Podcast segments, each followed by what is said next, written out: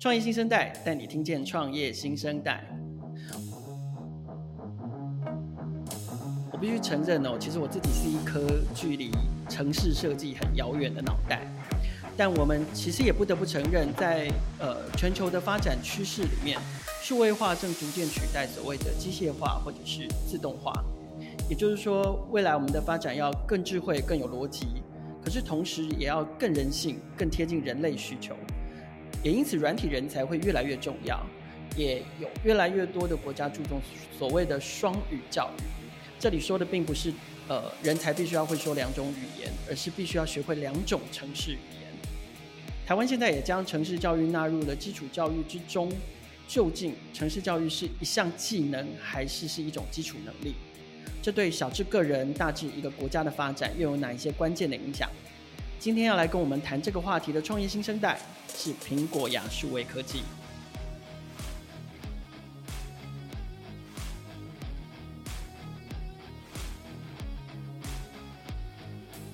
现场邀请到苹果亚数位科技的执行长 Kevin，请 Kevin 来跟听众朋友打个招呼。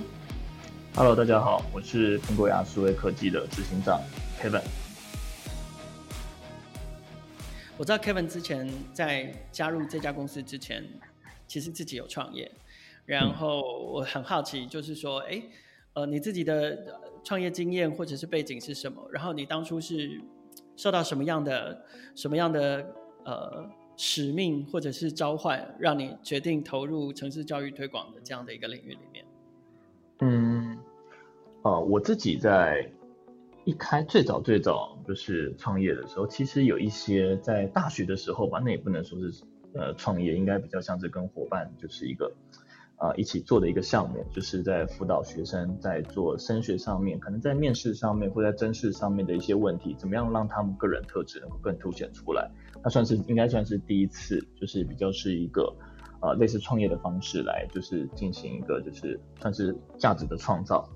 那在出社会之后。那就是成为工程师嘛，然后那呃就是，但做做一做，其实也会发现说自己其实更加的会去喜欢一些能够面向使用者的一些呃产品或服务，所以那就是自己开始就是在进行，就是开始去成立一间公司，然后那专门就是写程式，那自己其实有试过一些 project，对自己试过一些 project，其实都是一些跟其实跟教育蛮相关的，无论是说做一个呃教育的一个呃社群平台。然后还有或者说做线上家教的一个平台这样子，那当然自己其实，在很早期的时候真的是，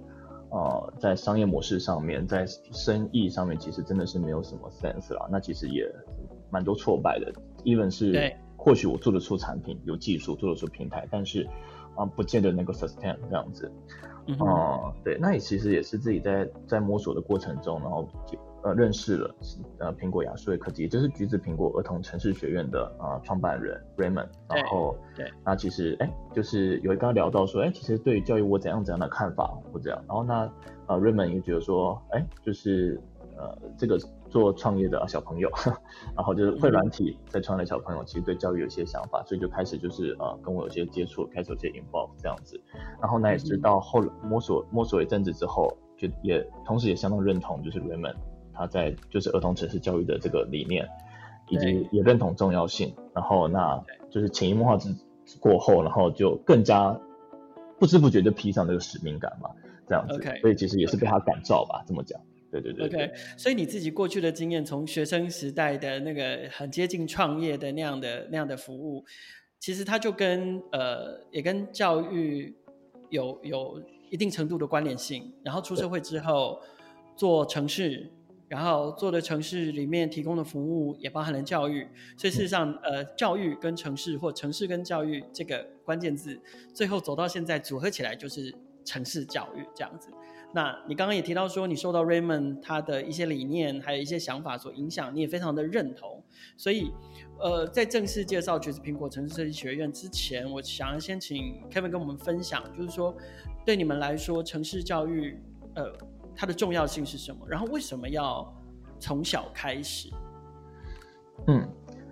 呃，其实有些人他都会有一些可能，甚至说不定连呃学校老师可能都会有一些对城市教育本身，他都会有一个啊错误就是误会，就觉得说或者是迷思这样子。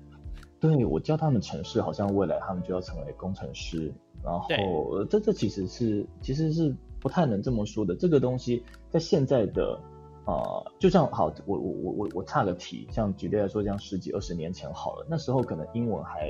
说不定才刚加进到小学的教育里面这样子。对，那在那之前，其实呃，英文其实也。对国民来说并不是个必修嘛，但现在大家都会认为说英文是必须学的，怎么可能不学？因为不知不觉我们已经成为就是世界国民了，地球村的人民了，这样地球村村民了。所以呃，一个世界语言就是更加多人使用的语言，你要去知道第这个第二语言是很重要的。那当那那是过去啊，国际化开已经开始一段时间了嘛，那现在是数位化的时代，开始就是就是什么事情都串得上网络了。那这时候。是不是城市设计或者软体的概念，对科技的呃理解，是不是就变成一个国民的素养，跟当年的英文是一样的？所以其实呃，在一个什么领域都数位化、什么领域都网络化的时代里面啊、呃，其实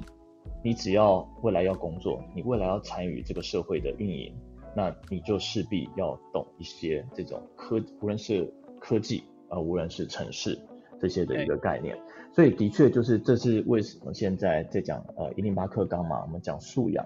那其实我觉得很强调就是、嗯、啊，那你要至少有所谓的资讯素养的这个部分。所以他在现在过程，现在的社会，现在的年轻人来说，其实它是一个基本你必须具备的一个涵养，而不是单纯讲说啊，你学这个好像你以后一定要当工程师，其实不是的，各行各业你以后都会碰到。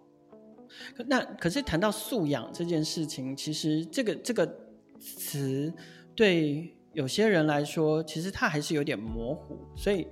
他他最后到底养成这个所谓的素养是什么？就是说，呃，对于一个也许。假设我我还是一个在学的学生，然后我还在接受基础教育，嗯，然后即使我将来立定志向，我并没有打算要成为软体工程师，我并没有想要成为创业家等等的。嗯、那，嗯，我学习城市教育对于所谓的素养的养成，到底有哪一些呃正面上面的影响跟价值？嗯，呃，其实素养，就算在教育界哦，素养它本身都不是一个很好解释的词。那早期的素养，然后早期的素养，其实在可能在三十年前，我们讲就是素养的时候，他用的词是类似是识字、识读能力，就是你要能够读，你要能够识字，你要能够读，然后你要基本上就是。一个你最基本就是生而为人，你要能够从生活中取得获取知识，能够跟人沟通的这个适度能力等等的。那到现在的时候，其实已经开始他因为。会识字其实已经是不稀奇的事情了，已经变成基本上是必备了。那呃，所以再更进一步的，就是说你对呃类似说生活上，甚至是进接到世界万物，你的就是一个就是你的理解，你的完整性。简单来说，呃，我们可以可以用一个比较不那么精准的方式来说，就是我们追求素养，我们打造呃培养出一个有素养的孩子或者人才。那其实简单来说，就是让他不是一个生活白痴。他在面对举例来说，哪怕是他有一些野外求生的能力，他有一些就是呃基本的识读能力，甚至说文字创造的能力等等，他是一个更加全面的一个人，有点像这样子的一个概念哈。对。那所以呃，所以其实现在的素养其实是用的是另外一个词啊，已经跟当初识读能力这个词汇已经是比较偏离许多，但是其实基本上它比较偏向是一个更加全面的。贴近生活方方面面的一个比较是呃全面的一个人的一个概念。那当然，现在城市现在我们在恐怕花了百分醒来的时间，说不定都有一半是接触电脑的，无论是你工作或者滑手机。那你你你怎么能说这个部分不重要呢？它是我们生活中很大很大的一个部分啊。那你光是用它，但是你不懂它，这件事情其实是不太允许的。就好像说你用电，但你不知道电的危险，这是很可怕的一件事情。对啊。了解，我觉得刚刚 Kevin 讲到一个重点，就是说，事实上，呃，电脑或者是数位化的系统、数位化的界面，其实现在都充斥在我们的日常生活中。然后起床第一眼我看的是手机，进到办公室我就打开电脑，然后我可能一天有百分之五十以上的时间，我全部都都在这个环境里面。所以对呃小孩来说，就是。呃，除了使用它，其实呃，建立一个帮助他理解这后面运作的逻辑也好，建立流程化的思考也好，建立资讯的视觉化概念也好，所谓的运算思维也好，其实这就是我们刚刚提到的那个素养的部分。那这个就是城市教育，我想城市教育可以带给呃现在现代的学龄儿童或者是现在的学生的一个价值哦。那如果我们理解了这件事情的重要性之后，那我接下来我想要请 Kevin 来谈谈的是，橘子苹果城市设计学院提供了哪一些产品跟服务来来做到来发挥我们前面讲的这个价值？嗯，我们大概从我们可以这么想象，橘子苹果呃，因为很清楚知道说呃，真正在教育这个环节里面，当然有些人会做教具啊，有些人会写书啊，有些人会做平台等等的。但是，真正最稀缺的是使用这些内容，然后有这些具备这些知识，然后能够去带领孩子的，无论是老师或者说我叫做 mentor 导师之类的啊。是。那所以其实橘子苹果的定位很明确，我们就是做好一个教线一线教学者的这个角色。那呃，内容我们当然会做内容研发，我们也会做平台以及就是产品教学产品的这个研发，但是这一切都是为了让我们的教学服务能够更顺畅、更完整，然后更精、然后更精准这样子。那呃，所以简单来说，橘子苹果就是提供一条龙的一个儿童城市的一个教学服务。那简单来说，我们大概可以分想象成它有三段，就是小小孩。中小孩、大小孩这样子，小小孩大致上就是可能是小学呃一到三年级左右，甚至说有些起步比较呃步调比较快的孩子，可能从大班开始，这是小小孩的部分。嗯、那中小孩的部分大概就是四到七年级左右，那八年级以上开始有一些呃升学压力的孩子，我们叫这个是大小孩好了，大孩子。对，对，那大概是这三段。那这三段的孩子在教学的这些，我们要传达给他的这个，呃，让他们体会的认知历程，都有相当的相相相当差大的一个差别啦。举例来说，小小孩的部分，这时候他们的可能抽象能力还没有发展的很完全，对，这时候他会用一些比较多的这种呃接触到实体的，像例如说一些机器人，甚至说是一些呃积木型的教具，去培养他们逻辑观念以及规划的能力。呃，为什么这么说呢？因为城城市其实它本身就是一连串预先被写好的指令嘛，在未来某个时间点，我说执行，它就会执行，可能先做 A，再做 B，再做 C，对不对？但是小小孩其实你会发现，有时候小小孩他的思想是比较跳跃的，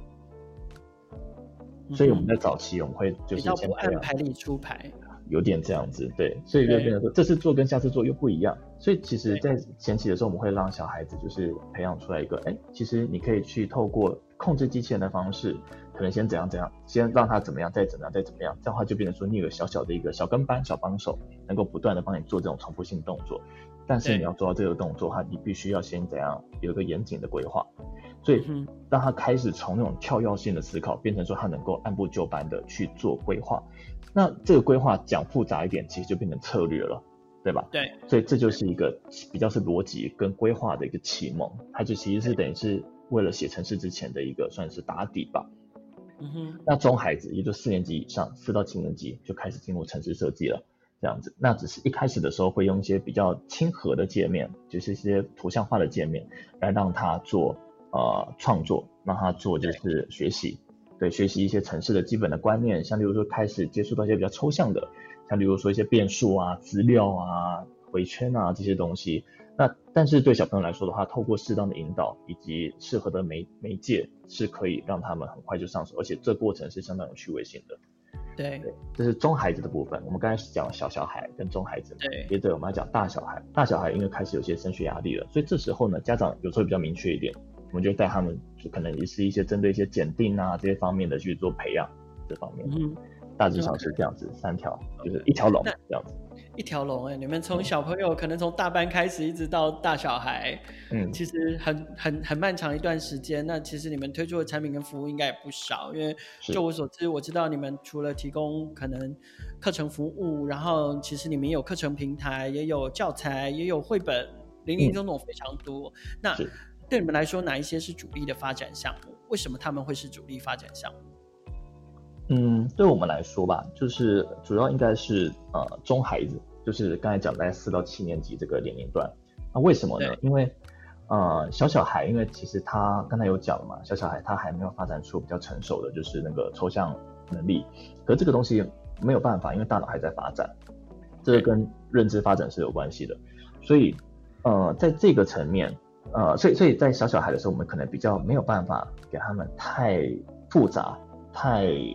呃 high level 的抽象的这种就是知识，或者说呃给他们这些挑战，这样，那所以变得说，那可是大小孩他其实又有点课业压力，其实他们这时候的目标其实蛮明确的，我就是要可能考个什么，像就是微软的证照，M I 然后 MIT 的证照，甚至说 APCS 的证照等，而是 APCS 的检定等等的。那这时候其实呃他们的周期其实是比较短，他们是要密集一点，就迅速的累积这样子的一个呃成就。学业上的成就这样子，所以呃，所以取中庸 中小孩就是比较，我们是觉得说，哎、嗯，在这部分我们是能够给孩子更多的价值，而且更能够让他们呃稳健的、稳扎稳打的，好好去培育这方面的知识以及呃技能的这个年龄段是这样的、嗯，所以其实这是我们大概中小孩是我们最多最多发展的一个部分。了解，我觉得我觉得这个。可能很呼很呼应你们在呃，就是采访里面曾经提过的一个观念，就是其实你们的团队文化特别的注重务实这件事情。嗯。那在中小孩这个阶段，我想对你们来说，就是呃，其实也是围绕在对于这个阶段的小孩来讲，刚好是在也许是生涯的那个发展的转折点，也就是说，他刚好是也许往。右边走或左边走最关键的时期，所以你们选择在这个阶段的时候特别的照顾他们，然后帮助他们也许走向更适合他们往下走的学习道路，这样子。是。OK，那那说回来，你们自己呢？就是说，呃，因为其实台湾确实也越来越重视呃城市设计教育，然后 even 包含了比如说像是呃 Google 台湾前任的。董事总经理简立峰先生，他其实也非常看好城市教育的前景。然后我知道你们今年也入选了，就是呃亲子天下的教育新创二十家的这个计划。所以对你们来说，对对于呃橘子苹果来说，你们接下来呃重点的计划中的发展策略是什么？要想要做哪一些事情呢？嗯呃，最近我们应该讲说，近年这近这两三年。我们应该会放更多的这个心思在于跟学校做合作，就体制内做合作。呃，因为其实我们也累积了一定的内容，甚至是师培的这个系统性师资培训的这个流程以及方法。然后你看内容嘛，然后师资培训嘛，然后又我们又自己做了一个，就是能够更好用的一个让小朋友做。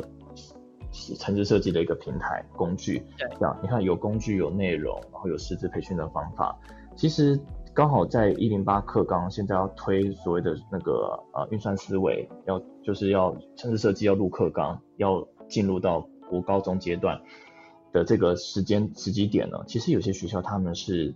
很需要帮助，很需要资源的，所以也看到这一个呃。不能说是机会吧，比较说是比较说是一个我们帮得上忙的地方的话，我们会希望在这个阶段，我们再就是尽一些社会责任，去呃提供学校一些协助，一些呃帮忙，那呃给他们就是一些，举例说我刚才提到的内容啊、工具面啊，以及师资培训面的部分，这样子去做就是一些呃协助去做推广。这样子，对。那一方面，其实这个东西我觉得也是双赢啦，因为他们更加认识我们，然后学，然后使用我们的工具。那其实大家也会呃比较更加的觉得说，哎，橘子苹果是一个有在呃很关注教育，然后很注重社会参与的一个就是公司，教育公司这样。是。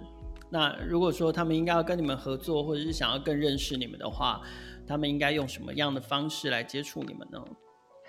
呃，因为他们如果现在其实呃，如果说搜寻儿童城市教育，甚至就直接搜寻橘子苹果，在网络上就是很容易就看到我们的官网。甚至现在呃，因为新课纲嘛，在推运算思维，嗯、呃，我因为我们很注重这种知识的分享。如果说你去搜寻运算思维的话，基本上你在 Google 上面搜寻到第一名的文章也是我们的。那如果说今天你只是想看看说就是苹果做过哪些事情，就是苹果在哪些地方有做教学，那其实你只要搜寻橘子苹果，就是那就可以查得到我们的官网了。了解。